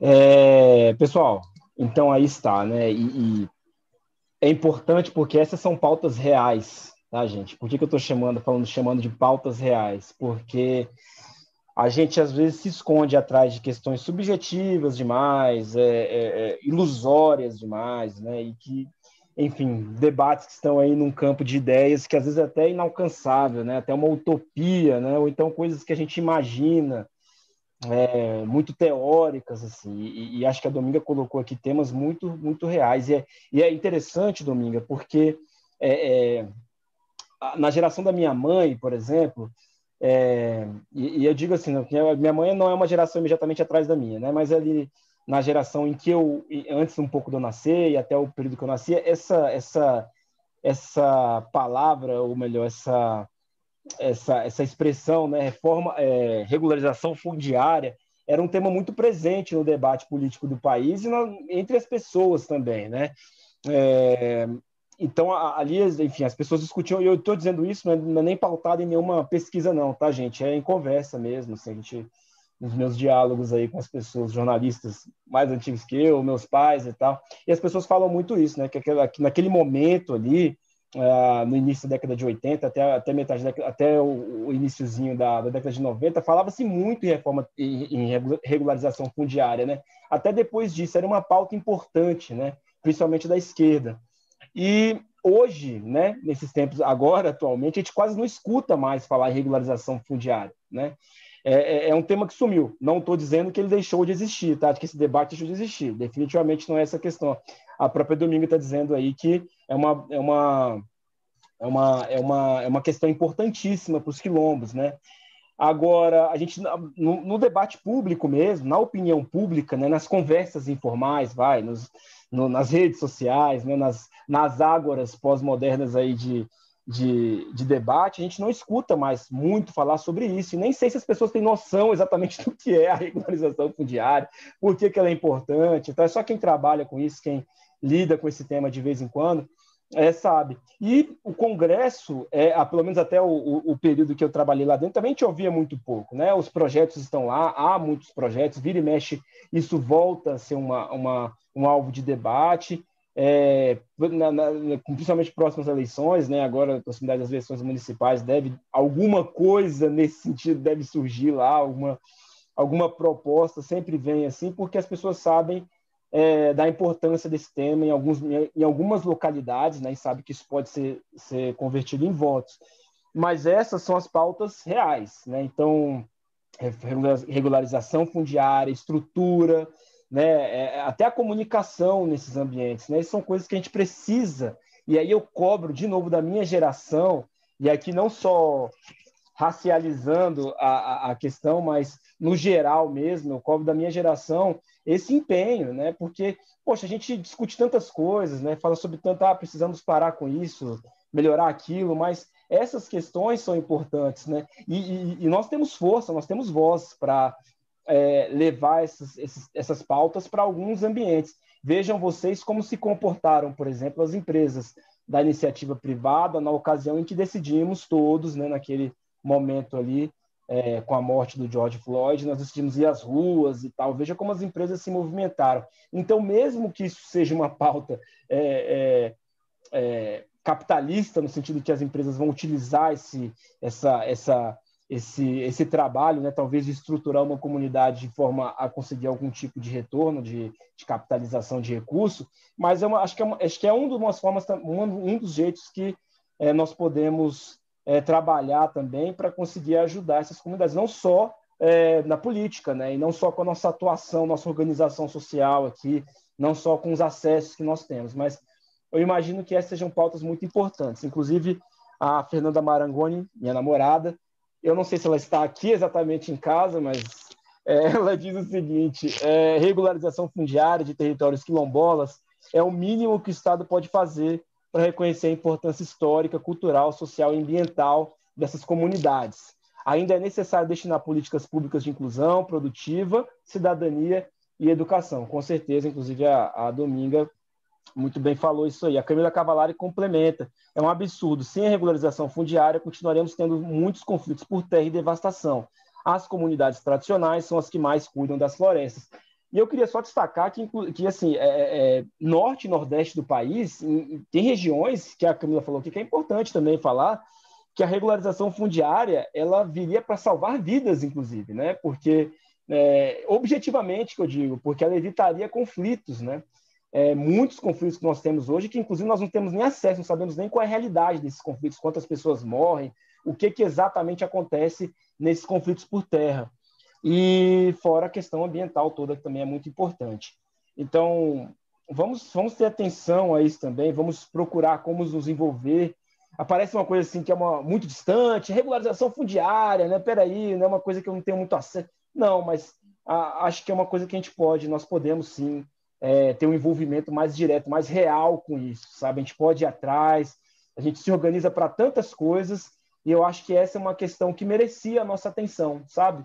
É, inclusive deve estar, provavelmente está dentro do escopo aí do que é ser antirracista. Quando me perguntarem, então é, eu direi, se você quer ser antirracista, lute pela é, regularização fundiária. Fernanda complementa aqui, o governo Bolsonaro praticamente paralisou a titulação dos territórios quilombolas. Sim, né, a, gente tem, a gente acompanhou isso, tem acompanhado. É, eu não sei mais o que dizer sobre esse governo, mas a gente precisa de enfrentá-lo, né? E a Camila Cavalari diz: sim, pessoas morrem todos os dias por conflitos por terra, indígenas, quilombolas, defensores de direitos humanos e ambientais.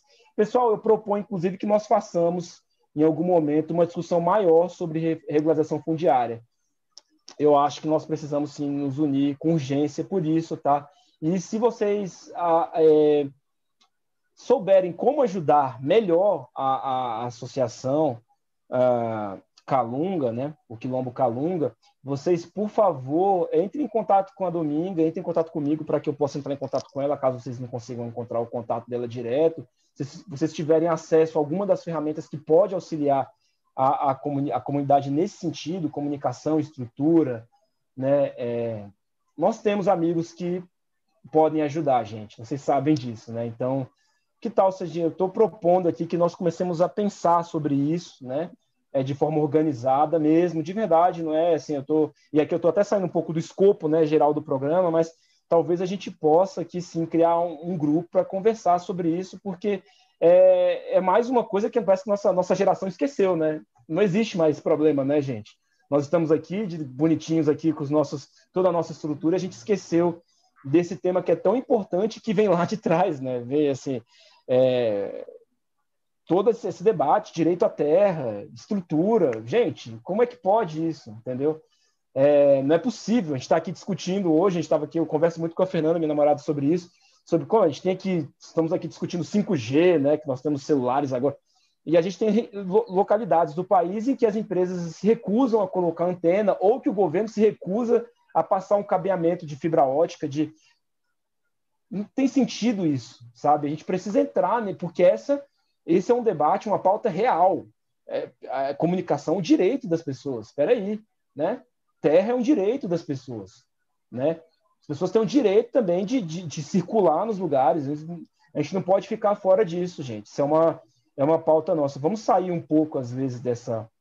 Vamos nos reunir aí, quem tiver interesse, tá? É, é, vamos nos reunir para conversar sobre isso, saber como é que a gente pode conversar, quem que a gente pode acionar, né? Hoje a gente tem acesso a isso, tá, pessoal? São pautas com as quais nós temos que nos envolver. E falando nisso, Dominga, é, é, por que, que uma pauta tão difícil de ser encaminhada, hein, na, sua, na sua opinião? assim? É, é o que? Interesse político? É, o que, que a gente pode, quando você tivesse que nomear, assim, a regularização fundiária não sai, principalmente por. Qual seria a resposta? Essa regularização fundiária nunca saiu porque é, pra, é coisa para preto é, um, é problema de preto. Problema de preto não interessa aos representantes que, infelizmente, estão lá para representar todos, né? Mas não ah, representam. Então, é... E por isso eu até chamo a atenção, né? É, é momento político, sei, é hora da gente estar tá sempre atentando para isso. A gente está ocupar mais os espaços, ocupar os espaços de, de representatividade, de prefeitura, de vereador, de senador, ocupar os espaços. Nós precisamos estar nesses espaços para a gente fazer o que realmente atende também a, a população preta. Com Porque certeza. isso não é de interesse dos brancos, entre, de, dos brancos que eu digo da classe branca mesmo. Sim, sim, sim, sim, hum, hum, perfeito, muito bem colocado. Vocês ouviram, né, gente? Então é isso. Né? Eu, eu até imaginei que a resposta fosse essa, não é que eu estou dizendo que eu já sabia, mas eu imaginei que ela fosse algo nesse sentido, então é isso, né? A questão é essa, então aí estamos de novo vendo que o racismo estruturado, né, é, é institucionalizado, né? Porque vejam vocês que quando a Dominga falou isso agora de ser um problema de, de preto, né? Assim, uma, uma coisa que atinge a população preta e por isso não vai para frente. Mas quando a gente pensa né? Muitas pessoas, quando discutem regularização fundiária, o que a gente faz? A gente leva isso para um campo político-ideológico, não que a questão negra também não seja político-ideológica, mas eu quero dizer o seguinte, a gente leva isso para um debate estritamente sobre o, a posição que você está, está no espectro é, ideológico. Então, se vo, é, é, as pessoas, você se levanta a bandeira da, da regulação fundiária, vão te chamar de esquerdista, entendeu? Vão problematizar a questão, vão debater a questão como se fosse uma bandeira de esquerda, né? Impossível de ser alcançada no Brasil, porque, enfim, você não pode obrigar as pessoas que têm suas terras, aquele papo todo de maluco mesmo, mas é uma questão de preto, né? E, e aí, como é que a gente sente colocar isso? Como é que as pessoas vão dizer? O que, que eles vão dizer? Porque, a, enfim, a situação é essa mesmo, tá? Então, vamos nos envolver é, definitivamente. Racismo, desrespeito à história do povo negro, agronegócio predatório, desmonte dos órgãos públicos, INCRA, Fundação Palmares. A Fernanda acrescentando muito mais aí, ela tem toda a razão. É... A Fernanda tem um conhecimento muito bom sobre essa questão e realmente ela está tá me lembrando aqui desses pontos que eu nem, nem citei, mas é isso também, tem o desmonte dos órgãos, né, que lidam com essas questões também, pelo menos indiretamente, né, está assistindo o desmonte. E esse desmonte é muito inteligente, né, pessoal? Porque vocês observam que a gente, quando a gente fala de Fundação Palmares, do INCRA, do desmonte do INCRA, a gente, a gente foca muito mais nas figuras que estão liderando esses, esses órgãos, né? Do que no problema que essa, no problema, problema real que essas figuras vão provocar lá na frente, né? É, as pessoas se impressionam muito mais com o Sérgio Camargo pelo fato de dizer que a, a Marina Negra, a Marina Silva não é uma não é uma personalidade negra, não é uma política negra, ou nunca fez nada com os negros, enfim, disse algo nesse sentido, do que discute exatamente o papel é, ideológico, estratégico, estrutural do, do Sérgio Camargo à frente da Fundação Palmares, e assim se repete no INCRA, né? E, e, e então a gente precisa ter atenção para isso, tá? Vamos. É real, gente, esse é um problema real que a gente precisa. É, está na, tá nas nossas costas, viu? Pessoal que está aí com seus 30 e poucos anos, isso é nosso, tá? Essa responsabilidade é nossa. Esse sofrimento aí, nós estamos aceitando, nós estamos acatando, dizendo sim e concordando com ele. Então não vamos concordar mais, pessoal. É... Tá na hora da gente sair um pouco dessas caixas da esquerda e direita, tá? Nós temos nossos posicionamentos políticos, mas temos questões muito urgentes que transcendem essas questões no Brasil. Vocês sabem o quanto eu defendo que as pessoas se posicionem politicamente mas a gente precisa entender que é, é, há debates que vão transcender isso, né? O, o, essa questão não dá mais para esconder algum, alguns pontos, principalmente com, com, com o desenvolvimento do, do, universo, do planeta, né? Eu estou dizendo é, desenvolvimento social, tec, tecnológico. A gente não pode falar bem assim, mas é, ah, eu defendo, por exemplo, que a associação Quilombo Calunga tem internet, tem antenas de internet, ou então cabos de cabeamento de fibra ótica é, bem feitos. A gente não pode dizer assim, ah, isso aí é coisa de esquerdista. Isso não existe, cara. Isso não existe, tá? Isso aí não existe. Definitivamente. A gente não pode mais falar de re regularização fundiária e achar que isso é coisa de esquerdista. Né? Esse, esse argumento é ele, é, ele, é, ele, é, ele é burro, com todo respeito. Não tem nenhum sentido ele, entendeu? Porque a gente sabe que essas questões, esses assuntos, eles lidam diretamente com o progresso, com o desenvolvimento, com o avanço. E que tem alguém trabalhando contra o avanço do Brasil, assim, eu sei que tem, mas é, alguém que diz isso abertamente não tem sentido, não faz sentido. Tá? É, são, são questões importantes, a gente precisa sim olhar para essas pessoas, para esses grupos, para essas populações, porque a nossa história as prejudicou. E essas populações sendo prejudicadas, elas atingem diretamente o amadurecimento da nossa democracia. Tá? Não há como nós crescermos democraticamente, como nós é, é, sermos prósperos, se essas pessoas continuam sendo atingidas por essas problemáticas. Então, esquece isso, pessoal. Não, não tem sentido. Esse debate não tem sentido mais. Tá? É, a bandeira não é mais eu sou de esquerda, a bandeira é eu sou a favor da regularização fundiária, eu sou a favor do desenvolvimento social, do fim do racismo e do fim da violência. Essa é a bandeira. Tá? É isso que a gente tem que cobrar dos governantes. Eu não quero saber exatamente é, qual é, a, a gremiação você vai defender nessas eleições. Aliás, eu quero saber sim qual gremiação você irá defender. Mas antes disso, eu quero saber o que está no seu, no seu, na sua proposta. Você vai defender o quê? Qual é o seu papo? E, e qual é o seu papo, né? Qual é a sua, a sua proposta? É, é, e só para acrescentar mais uma linha, eu tenho acompanhado, por exemplo, as eleições, o, a, o debate das eleitoral em São Paulo, Rio de Janeiro, Minas Gerais, tenho assistido aí nesse meu período de home office, né? Eu fico atenado nos podcasts, nas rádios, e é impressionante, assim, porque a direita eu já conheço, tá? Eu já sei o que, que eles vão propor, o que, que eles vão dizer, e é, bom, os absurdos vão se, são, vão se somando, né? Infelizmente, há sensatez, há algumas pessoas que trazem realmente ideias sensatas, não dá para ignorar, mas os absurdos vão se somando ali nesse, nesse alinhamento ideológico é, bolsonarista, né? Essa coisa, é, não sei nem o que, que é isso, é esse culto, né? A esse tipo de, de proposta de país. Agora, o mais importante é que eu, eu não sei aonde está a esquerda hoje. Não sei qual, o que, que a esquerda está propondo.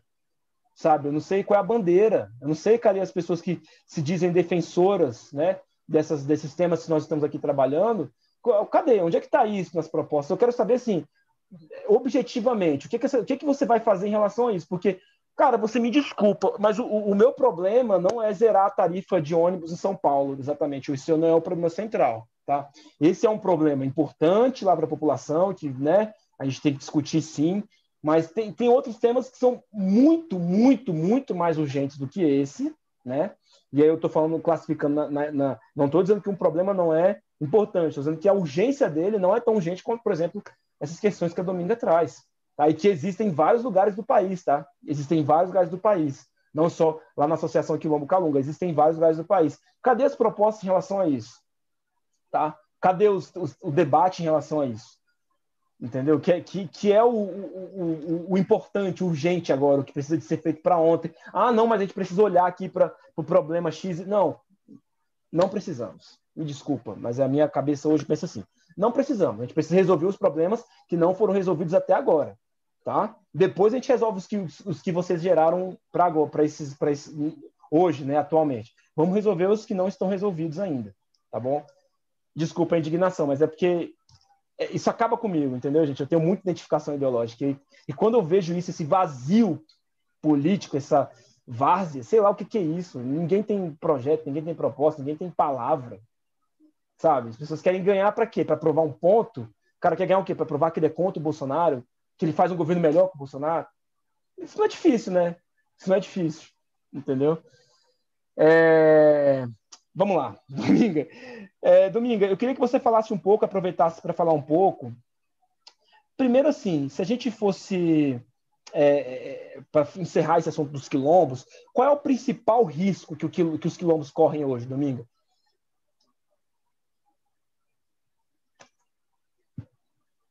Então, os riscos são.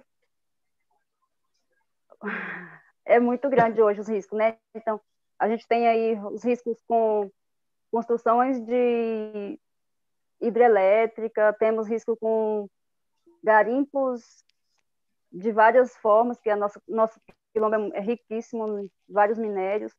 Os riscos é a perda aí pelo a, o ataque do agronegócio muito grande. Então, são riscos gigantescos, né? E com o apoio, então, dessa gestão governamental que a gente tem, a gente sinceramente, a gente, a gente fica triste com, com tudo que a gente tem vivido, né?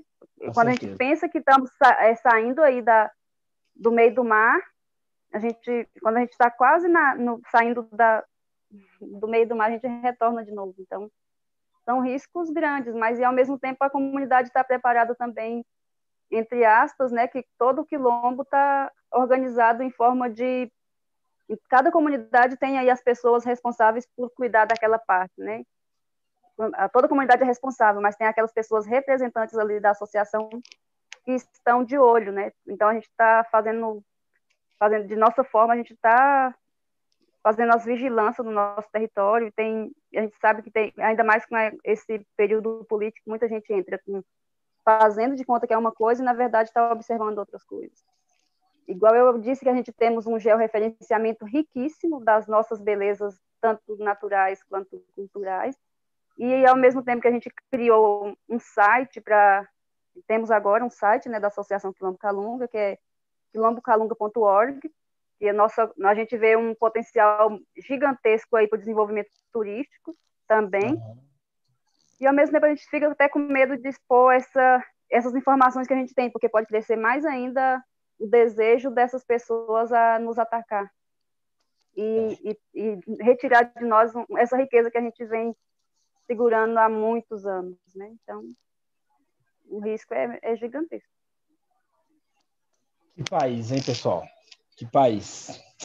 Ô, Dominga, é, queria que você falasse, se possível, um pouco aí sobre é, o engenho, né? A, a, Associação Comunitária do Engenho Segundo, ou Engenho 2, como engenho você prefere. Dois. Engenho 2.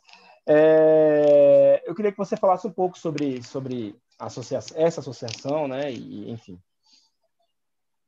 Então, a Associação do Engenho 2 é uma associação comunitária. Das 29 comunidades que existem dentro do Quilombo, uma delas é a do Engenho 2, que é composta por 700 pessoas, mais ou menos, 250 famílias. E a gente temos essa associação interna, né, de organização interna, para a gente ver, cuidar das demandas internas e também, como é uma comunidade bem desenvolvida na parte turística, a gente, o controle está nessa, nessa parte está nas nossas mãos. A gente que tem a, o controle, a governança do turismo que, que entra na comunidade, né? Então, é uma comunidade que tem uma das cachoeiras mais bonitas do país, posso dizer assim, que é a Cachoeira Santa Bárbara, sem contar na nossa riqueza gastronômica, cultural. Então, são grandes riquezas mas o, o objetivo da associação, além de cuidar dos recursos naturais e culturais, também das famílias, né? Ver o que está dependendo daquelas famílias, em que pode ser ajudado. São essas demandas. E eu entrei nela agora, ingressei, a gente está ainda no processo de regularização das documentações, com essa pandemia muito, tudo atrasou, então a gente não conseguiu regularizar totalmente. E ao mesmo tempo a gente já vem trabalhando com ela, né, mesmo sem recurso financeiro, que o ela tem um recurso financeiro é, destinado do turismo, da, das entradas das cachoeiras aqui, da comunidade. E esse, esse recurso ele é usado para infraestrutura, infraestrutura local, uma parte a gente é direcionado também para a Associação Quilombo Calunga, que não tem um, que não tem um montante, também outra parte é destinada à associação do município, que também não tem um montante. E aí, é, essa nossa comunidade do Engenho é uma comunidade mais próxima né, da, da, da cidade de Cavalcante, e por isso ela, por ser mais próxima, teve, tem essa vantagem em desenvolvimento, né, tem um pouquinho mais, está um pouquinho mais avançada referente às outras. Uhum, uhum. Nela foi onde, em 2004, teve acesso da, da visita do presidente Lula, né, do Luiz Inácio Lula, também iniciou a, chegou a energia nessa época, então, com isso, avançou, melhorou muito e avançou bastante. E com esse, e com esse exemplo de comunidade que a gente tem, com essa organização, com essa união que temos, é isso também que a gente trabalha na, na QK, né, na Associação Quilombo Calunga, levando para as outras comunidades o potencial, como tem tantos potenciais, o que pode ser desenvolvido né, como uma forma de fonte de geração de renda, ao mesmo uma forma menos agressiva. E a gente como o Engenho 2, a gente sempre, também para regularização fundiária, né, foi dessa, dessa associação do Engenho 2 que deu pernas para a associação mãe, fazer toda, todas essas organizações que eu disse, né, das reuniões, uhum, de ir nessas 29 comunidades, organizar e fazer o regimento interno que foi finalizado em três dias, né, depois de 17 reuniões, ficou numa sede três dias para concretizar. Então, querendo, é, o engenho acabou sendo, ou acaba sendo, a capital do quilombo, assim, posso dizer, em forma de apoio, de financeiro, essas coisas. Perfeito. É, as Cachoeiras Santa Bárbara, então, eu não sei quantos quilômetros fica de Brasília, eu ia até te perguntar, mas depois eu vou fazer essa pesquisa aqui para a gente Mas eu visitar. posso responder. Você sabe? Tá aí, sim, tá, tá 350 de 350 quilômetros de Brasília, mais ou menos. Então, tá aí, mas agora, quando iniciou a pandemia, ainda desde março, é uma comunidade que vem gente do país inteiro e até de fora do país, né, muito visitada.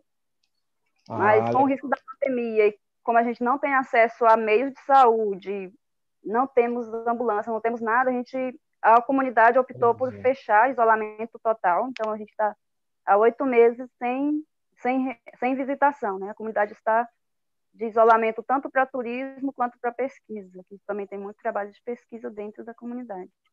Então a gente está aí nesse isolamento e até e hoje contamos com a vitória até agora, né? Porque se a gente tinha, o temor da gente é muito grande desse vírus chegar na comunidade, a gente considerava que a nossa comunidade seria meio que dizimada, né? Porque sem acesso a nada, de assim, a nada entre aspas, tem os nossos conhecimentos tradicionais, né? Que o pessoal nunca parou também de utilizar. Aí com isso, né? Já que sabe quais são os que previnem pneumonia, não sei o quê, então já dá uma prevenida, sempre prevenindo aí com os conhecimentos tradicionais das plantas do cerrado. Mas é. depois que tudo isso passar, as portas vai estar abertas para todos virem conhecer. Tem então, não é só a cachoeira, gente. Tem a cachoeira que é lindíssima, Capivara, Candaru, Complexo do Prata. É muitas potencialidades. Tem uma gastronomia riquíssima nos nossos produtos orgânicos, produzidos por nós. É isso que me interessa. complemento também das plantas, do, dos frutos do cerrado. Não é gavano, não, mas eu acredito que é uma. Eu nunca por onde eu andei não uma comida melhor. Ah, então pronto, eu já estou com vontade, inclusive eu estou com fome, eu já, tô, já fiquei aqui com água da boca. Mas ah, aqui tem, tem uns amigos meus aqui, uma pessoa que está até aqui na, nos comentários aqui, a Marina Nais, a Flávia Santos, que eu sei que é um pessoal que gosta de cachoeira, Gregório Benevides, Talita Luba, todos eles que comentaram aqui, eu tenho certeza que gostam. A, a Mara Nais também está aqui, que é a mãe da Nina. É, vamos combinar essa visita aí, assim que a gente tiver essa vacina, né, essa, essa segurança, vamos sim combinar de ir visitar. Eu, eu, fiquei com vontade, pela, inclusive pela propaganda que me fizeram antes de eu te entrevistar, teve gente que já foi aí. É, Dominga, agricultura familiar, tá? Ela, é, qual a importância? Vamos falar sobre importâncias, né? Porque eu estou perguntando para você, porque acho que às vezes as pessoas não têm dimensões desses temas que nós estamos tratando aqui, regularização fundiária, quilombo e tal. Qual que é a importância da agricultura familiar para o Brasil e para a população negra hoje e sempre, né? Então, eu vou falar de forma, eu acredito que do que da importância que é na comunidade, acredito que reflete para o Brasil, né? é a nossa soberania alimentar, né? Um produto saudável. A agricultura familiar é uma forma que também menos agride, né, o meio ambiente. A gente trabalha, vocês precisam conhecer até isso também, nossa forma de produção da agricultura familiar é a chamada roça de toco ou roça de pousio, onde a gente retira ali do cerrado, daquele cerrado mais cerradão, retira as árvores, deixando os tocos. Então a gente aí tem a queima de forma controlada ali naquela parte roçada e depois a gente planta, de acordo com as chuvas, né? E depois de um tempo, a gente, ali a gente planta o arroz, o feijão, o milho, a mandioca, tudo junto. Então tem o principal e intercalado tem tudo junto. E, ao mesmo tempo, essa, esse tipo, estilo de plantio é uma forma que, que não tem ataque de pragas, assim, para pragas entre aspas, que são insetos, são seres vivos, animais, uhum. né? Então, é uma forma que eu acredito que seria mais viável para todo o Brasil, para todo o planeta, de uma subsistência mais, além de, da, de ser saudável, né? Saudável para a saúde, saudável para o ambiente. Então, mais garantia de vida aí para nós e para os nossos futuros herdeiros que virão. A gente precisa pensar também em como a gente utilizar as coisas de forma mais consciente, né? Deixando que no futuro não fica só uma história que existiu antigamente um cerrado no Brasil. É, é verdade, isso aí é verdade. E, e, Brasília, particularmente, a gente vive uma agressão constante ao cerrado aqui, né? Tudo que é cerrado aqui vira prédio, vira estrada, vira, enfim, a cidade é uma aqui é a destruição é, severa do cerrado, tá? Brasília é, é o retrato disso. É, como é que você avalia aí as políticas hoje, né, é, que são feitas em relação à agricultura familiar, familiar? A gente sabe que havia ou há incentivos, eu não sei exatamente como é que está funcionando isso hoje, particularmente, eu até costumava acompanhar, mas eu não sei em que, em que pé está. É, como é que está essa questão? Como é que você está avaliando aí a atuação estatal, governo, né, na questão da, da agricultura familiar? Pois é, é uma coisa que nosso quilombo em geral, acho que se vocês fizerem uma pesquisa até, consegue ver que é um dos, dos locais que é considerado de pobre, não sei o quê, dos lugares mais pobres do, do estado de Goiás. Mas, na verdade, não é pobreza de falta de conhecimento. A gente tem pobreza aí, a, a pobreza de políticas públicas em praticamente em todos os âmbitos, né? É. E da agricultura familiar também. A gente planta do nosso estilo, por exemplo.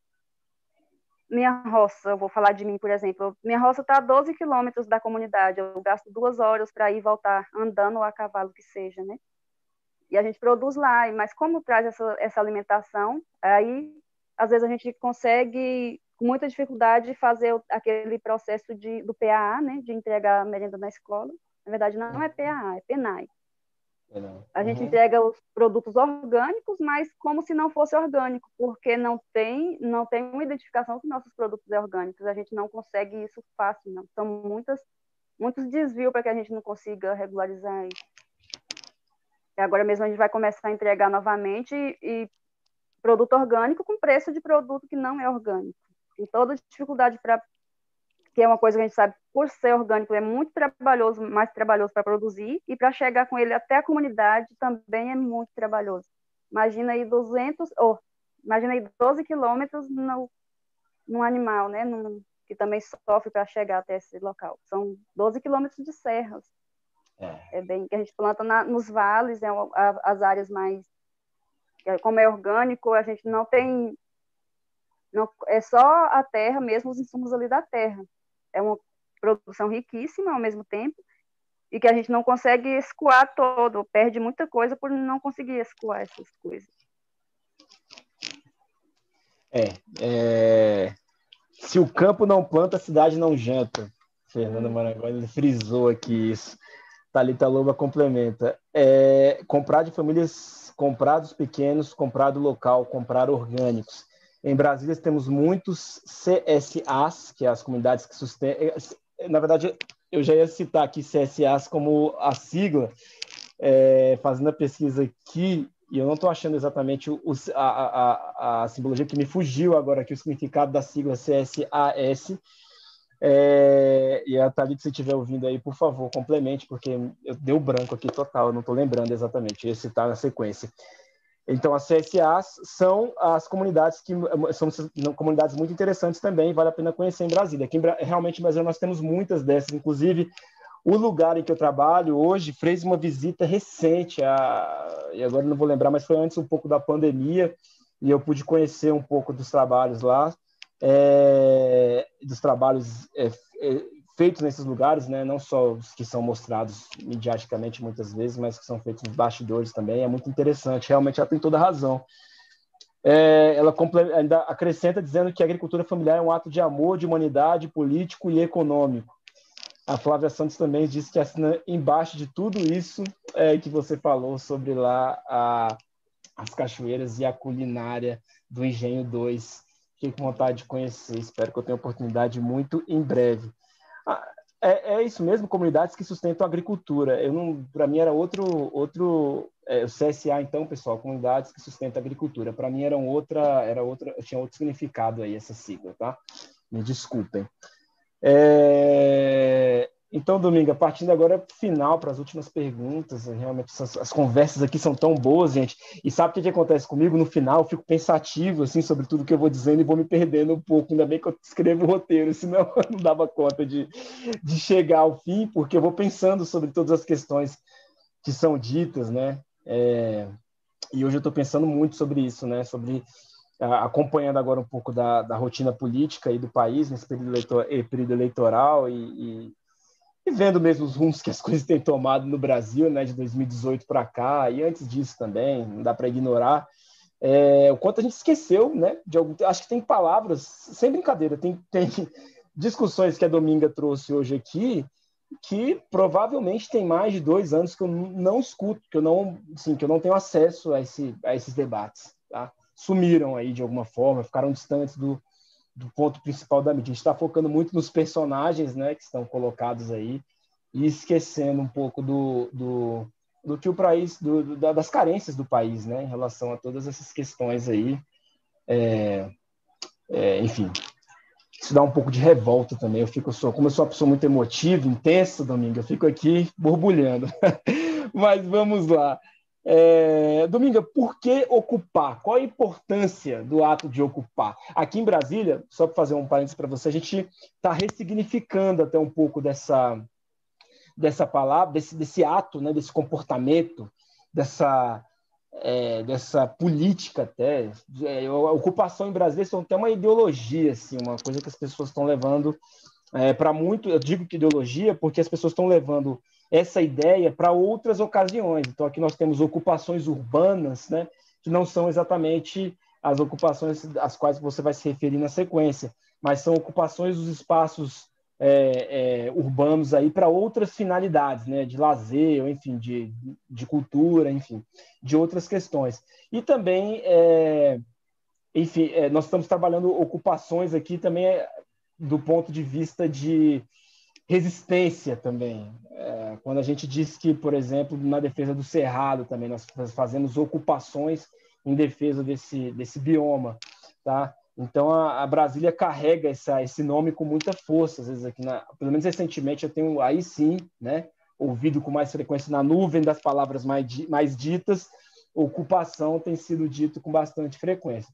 Nós não temos aqui muito, é verdade, ocupações de lugares, de locais públicos, né? A não ser nos, nos é, é desculpa, de, de é, estruturas particulares, de prédios, enfim, de, de, condomínios. A gente não tem muito isso aqui, tá? Nesse nesse sentido, nós realmente não temos. Nos arredores de Brasília, ali no Distrito Federal, nos limites, sim, a gente escuta falar. Aqui dentro da cidade é menos comum, por exemplo, do que é, é lá em São Paulo o que nós temos aqui de vez em quando são exatamente as ocupações dos locais públicos, né? as pessoas que invadem ali as universidades, a UNB, é, ocupam, né? invadem não, ocupam a UNB, a reitoria, ocupam muitas vezes até a Universidade Católica, que já foi ocupada aqui também, que, a dá, que é uma, um órgão particular, né? uma instituição particular, ocupam o Congresso Nacional, Palácio do Planalto não tem notícia ainda, mas seria interessante também. Então, qual é a importância desse ato de ocupar, Domingas? Quando eu falo ocupar, que a gente, como eu disse logo no início, que a gente conseguiu uma parte do nosso território, né, que estava em mãos de fazendeiro, por mais que eles não tão frequentes, mas sempre tem alguém ali, do, que às vezes é do próprio quilombo Calunga, ou, ou outra pessoa, um caseiro, né, que sempre está que tá ali, mas uma vez entregue a nós, a gente precisa fazer o nosso uso, usar do nosso jeito, né, do jeito que a gente uhum. utilizávamos antigamente, ou gostaríamos ou queremos que seja utilizado agora. Esse ato ocupar, é, eu dou um exemplo de como a gente iniciou por algumas comunidades, que já tem as, ali as fazendas que foram indenizadas, aí tem as famílias, a comunidade que está apertada, né? Tem várias outras pessoas, várias pessoas querendo um ponto para fazer a moradia. Nosso território é um território coletivo, então as decisões são tomadas em coletivo também. Então a uhum. gente reúne, reunimos, organizamos o debate para do tamanho da área, tudo isso, como a gente tem todo georreferenciado, então a gente sabe o tamanho da área, quantos se for uma vila, quantas pessoas é possível, se for chacrinha, quantas pessoas, se é para plantar roça, quantas pessoas é possível. Nesse, nessa questão de ocupar de forma organizada e, e definida por todos, né, pela maioria que está ali do lado, por exemplo. Aí, nessa última que a gente conseguiu, é, o pessoal querem é, entrar para dentro né, dessa área que é da associação hoje em forma de vila. Então, será feito um pequeno povoado numa área, por exemplo. Mesmo que naquela área tem todas as dificuldades de, de energia também, de falta de água, falta de estrada, mas é com, com, a, com o pessoal ali fica mais fácil também de conseguir as coisas, né? Eles estão precisando de ponto para morar, então tem o um ponto ali para morar onde eles vão agora começar a construir as casas deles. Excelente. Novas famílias. É, essa palavra é muito interessante, né? Porque ela, ela se abre assim numa um leque de, embora ela signifique sempre a mesma coisa, literalmente, né? Mas ela é, ela tem umas, aí se a gente levar ela é, para o campo subjetivo, para pensar exatamente as possibilidades que ela abre, né, os outros significados que ela pode é, que ela pode alcançar, né, isso é inacreditável mesmo. Por isso que ela se tornou um ato político. Aqui eu tenho dito isso muita frequência. Até estava conversando com um colega outro dia sobre isso, como ocupação, né, se tornou essa coisa assim, né? E, e quando as pessoas levantam essa bandeira é muito importante estar, nós estarmos de olho para entender o que que é, é, exatamente está sendo feito, né, naquele naquela situação, naquele contexto, porque muito provavelmente é uma, é uma questão importante que está levantando outras pautas, né, que está alicerçando outras outras soluções, jogando luz sobre outros problemas. É, Dominga, para finalizar essa pergunta que ah, todos os convidados respondem aqui, é, na sua concepção, por que precisamos vencer o racismo? Por que, que é urgente vencer o racismo? Porque precisamos viver com dignidade. E todos precisam ter a vida digna, né? Precisa ter, ir e vir sem precisar andar de cabeça baixada, sem precisar sentir menosprezado ou menos que o outro independente de pele, somos humanos. Então, isso é preciso ser vencido com urgente, igual eu disse, para a gente conseguir vencer, eu não sei se a gente consegue, né? Mas se a gente conseguir, pelo menos, que é uma coisa que, pelo menos aqui no Quilombo Calunga, tem sido essencial, a nossa. Hoje, por exemplo, 90% dos professores são calungas locais. Temos nosso diretor, que foi com muita luta, nosso diretor escolar, é um quilombola também local.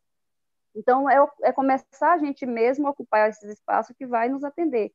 Não faz sentido eu estar numa escola calunga sendo organizada por uma pessoa que não tem noção do que é ser um quilombo calunga, né? do que é ser calunga ou ser quilombo, por exemplo. Então, a gente precisa ocupar mais espaços para a gente conseguir, finalmente, levantar de verdade a nossa cabeça e lutar pela nossa dignidade, nossa liberdade almejada há séculos. Perfeito. Você falou uma coisa interessante aí. O que é ser um quilombo? O que é ser um calunga?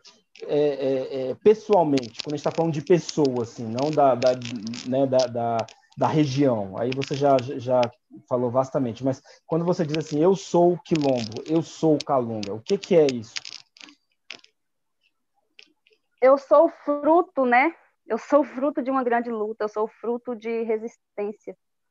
Então eu preciso saber eu sei o que eu sou e eu preciso ensinar os meus filhos, as pessoas que vêm chegando, quem, quem eu sou para que eles, quem são as nossas raízes, para que eles saibam também quem eles vão ser, quem eles querem ser. O ser calunga é, é isso, né? O nome do nosso quilombo é calunga, mas há muito tempo a gente era calunga por uma forma racista. A gente chegava na cidade, era, éramos nomeados, ah, lá vem os calungueiros, povo da roça, povo fedido, não sei o que, era assim que a gente era visto. Hoje, com a nossa autonomia, né, com o nosso, a gente paramos mais de, querendo ou não, a gente está sempre precisando, né, mas hoje a gente tem um pouco mais de autonomia. Tem pessoas que não sabem nem o que é ser quilombola, que é já um campo maior, quer se identificar como calunga, porque tentando é, direito de recurso em nome do em nome do quilombo, né? É uma coisa muito muito angustiante até para a gente isso. É, na verdade, é angustiante. Perfeito. E com isso nós estamos encerrando aqui essa 29 edição do Black Talk, pessoal. E hoje eu quero pedir desculpas, porque esse tema que a, a, a Dominga trouxe aqui, que a gente propôs no, no roteiro, ele, ele mexe muito comigo, porque é, eu acho que a, aqui é, chegamos ao ponto no programa, vai podemos dizer assim, que, e que bom que foi agora, no 29 nessa etapa final, e nós vamos discutir outras questões inéditas aí nos próximos três programas também, vocês já viram a agenda, mas que bom que chegamos a esse ponto, porque eu acho que nós fomos aprofundando até chegar mesmo é, é, na questão física do problema, vai? Acho que eu posso colocar assim, objetiva, estrutural quer entender assim, é, onde é que, o, por exemplo, o racismo estrutural afeta? Dominga trouxe hoje uma série de questões que são perceptíveis. Outras pessoas também trouxeram, né, mas que a gente observa do, do, de um, de um, mais pelas estatísticas, pelos estudos, né, que a gente está é, é, distante dessa forma, né? É, é mas a Dominga está trazendo aqui é uma questão que é está no cerne de tudo, tá? É, é, é, foram esses os problemas causados, né? Se você quer identificar algum, alguns problemas reais causados, problemas é, é instalados de forma física, real, estão lá, você pode verificar é, que são essas problemáticas que atingem, o quilombo não é um problema, são os problemas que atingem o quilombo, tá? Eu acho que é uma forma muito lúcida de nós observarmos aí a, a questão do racismo estrutural, tá? Eu não estou tirando o peso da, do trabalho infantil, do trabalho escravo, da, uh, do assassinato de pessoas negras, eu não estou tirando o peso do racismo, da luta das pessoas, né? É, particular contra o racismo, do, do, racismo nas instituições privadas, nas empresas, do racismo na escola. Não estou tirando o peso de nada disso, tá? Isso aí são as que eu acho que se a gente pudesse colocar, isso é o ponto final, é onde o racismo atinge lá, né, de, naquele naquele ambiente que a gente observa realmente de forma estatística, né, que se soma ali a, a, a, forma como nós construímos o Brasil, como nós vamos verificar o, o país em números, tá? Mas as problemáticas que atingem é, é, visualmente, perceptível, de forma percep da forma mais clara possível, da forma mais evidente possível ali, que a gente pode observar sem números, né? Muito objetivamente, é, são essas problemáticas que atingem o quilombo calunga aí, por exemplo, que é a questão da, da regularização fundiária, né, a questão da agricultura familiar, e aí, né, discutindo claro, a pouca atenção governamental dada a, a, a essa questão, a, a, questão de estrutura, né, que são problemas que atingem lá embaixo, né, de forma grande aí a população preta, né, a maioria das pessoas do país. Então, são, são temas muito caros, né, que a gente é, intensos também, que a gente acaba, eu fico muito envolvido com isso, porque é, toda essas, todas essas questões elas, elas acabam. É, a gente pensa assim, cara, será que isso vai ter solução? Será que alguém vai olhar para isso em algum momento e perceber, olha, peraí, temos um problema muito grave aqui, né? Muito grave, tá? Temos uma questão muito grave aqui que não é exatamente como o seu filho trata o coleguinha preto na sala de aula, tá? Ou se o seu chefe vai admitir ou não aquele funcionário que é negro, tá? Ou se, enfim, todas essas questões que nós trouxemos aqui. É uma questão mesmo que atinge ou, diretamente a vida das pessoas que, moram ali, que são fruto né, de um período da história, né? São resistência de um momento da história do Brasil, de 400 anos de tragédia, né? de, de, de enfim, não sei qual nome dá para esse período exatamente, né, mas período escravagista, e que até hoje a gente não encontrou uma solução. Nós não sabemos como tratar isso e, né, tá, e, tá, e aí está, sabe? É, é isso que, que me indigna mais é, nessa questão, nessa problemática toda e por isso eu fico envolvido emocionalmente. Não consigo nem ser parcial com isso. Eu acho que né, é muito louco você pensar nisso, né? Que a gente está brigando aqui por terra, é, por acesso à informação. Gente, que que é isso, né? Não tem sentido né? Não tem nenhum sentido isso, e isso é fruto ah, dessa estrutura racista toda que na ponta vai mostrar para vocês um problema de discriminação, de segregação, de, é, de é, é, é conflito racial ali, né, nos ambientes em que nós convivemos hoje aqui na, na cidade e no campo também, mas que lá dentro vai mostrar isso, né? Como as pessoas são afetadas pela falta de estrutura. E não é só, embora eu esteja falando aqui do quilombo, não é só nos, não é só nos quilombos, tá, gente? São em outras regiões também, né? São em outras localidades que é de majoritariamente formadas por pessoas pretas que enfrentam os mesmos problemas, tá? Então, essa é a forma que nós podemos perceber de forma mais agressiva, né? essa como o racismo está colocado nesse país, como a, como a, a, a luta racista, né? O, o, todo o esforço que esse país faz para ser racista e no que que ele no que que ele no final das contas vai se transformar aí, né? Na perpetuação dessa dessa história que a gente já deveria ter dado ponto final. Dominga, muito pessoal, muito obrigado pela pela participação de vocês aqui hoje, tá? Pela, pelos comentários. É, desculpem aí de novo a falha no som, gente. Esse problema de, de, de, estrutura do Black Talk, e é hoje a palavra que eu mais disse hoje foi estrutura, ponto. Mas esse problema de estrutura aqui do Black Talk, eu estou trabalhando para vencer. Espero que quando a gente retornar, nós retornarmos é, para a temporada seguinte isso já esteja solucionado, tá? É, mas me, obrigado pelo, pelo, por acompanharem o programa, por estarem presentes, pelas palavras e pela participação. Dominga, para você, obrigado pela aula que você deu aqui hoje, tá? Por chamar atenção para um tema tão caro, tão sério. É... Você dando uma contribuição ímpar aqui para esse debate. Me desculpa por qualquer excesso. E é isso, cara. Estou é, muito feliz que você participou hoje aqui com a gente, tá?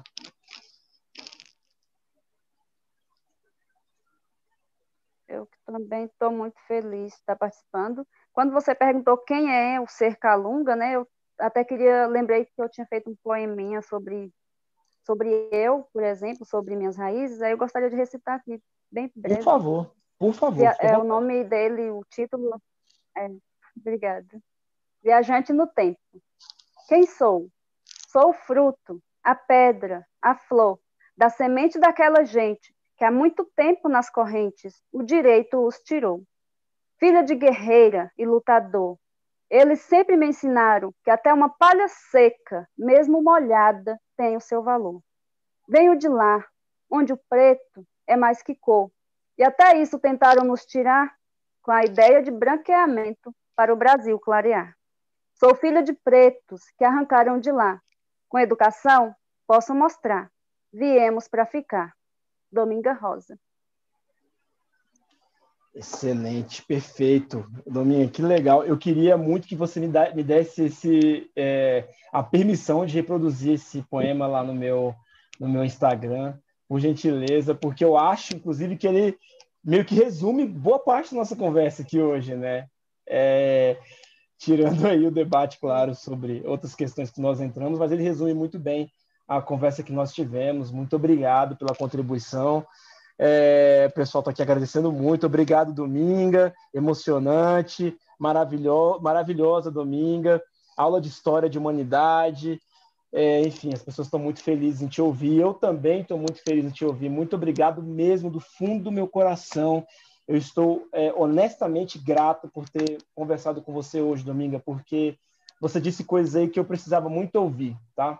É, que desper... provavelmente vão despertar sentimentos diferentes em mim em relação a determinadas questões e que vão me e que me provocaram já a, a outras iniciativas, porque realmente é, são temas muito importantes, tá bom? Muito obrigado, pessoal. É, sábado tem mais, ó, horário novo, hein? Horário novo não, mas é um horário excepcional, às 16 horas, porque no sábado, na conversa com o Creomar e com a Verônica, é, duas pessoas, né?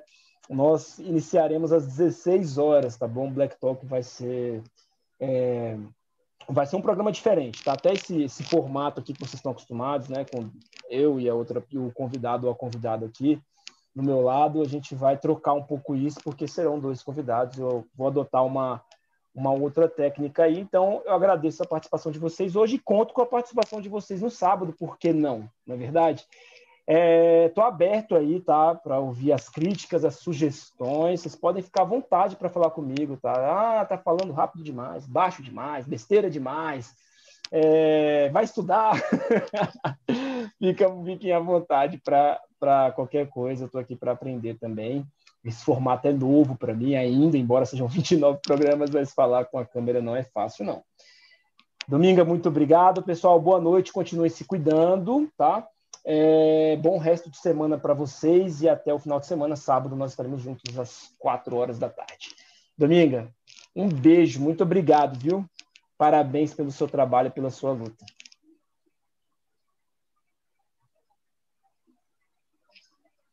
Obrigada pela oportunidade.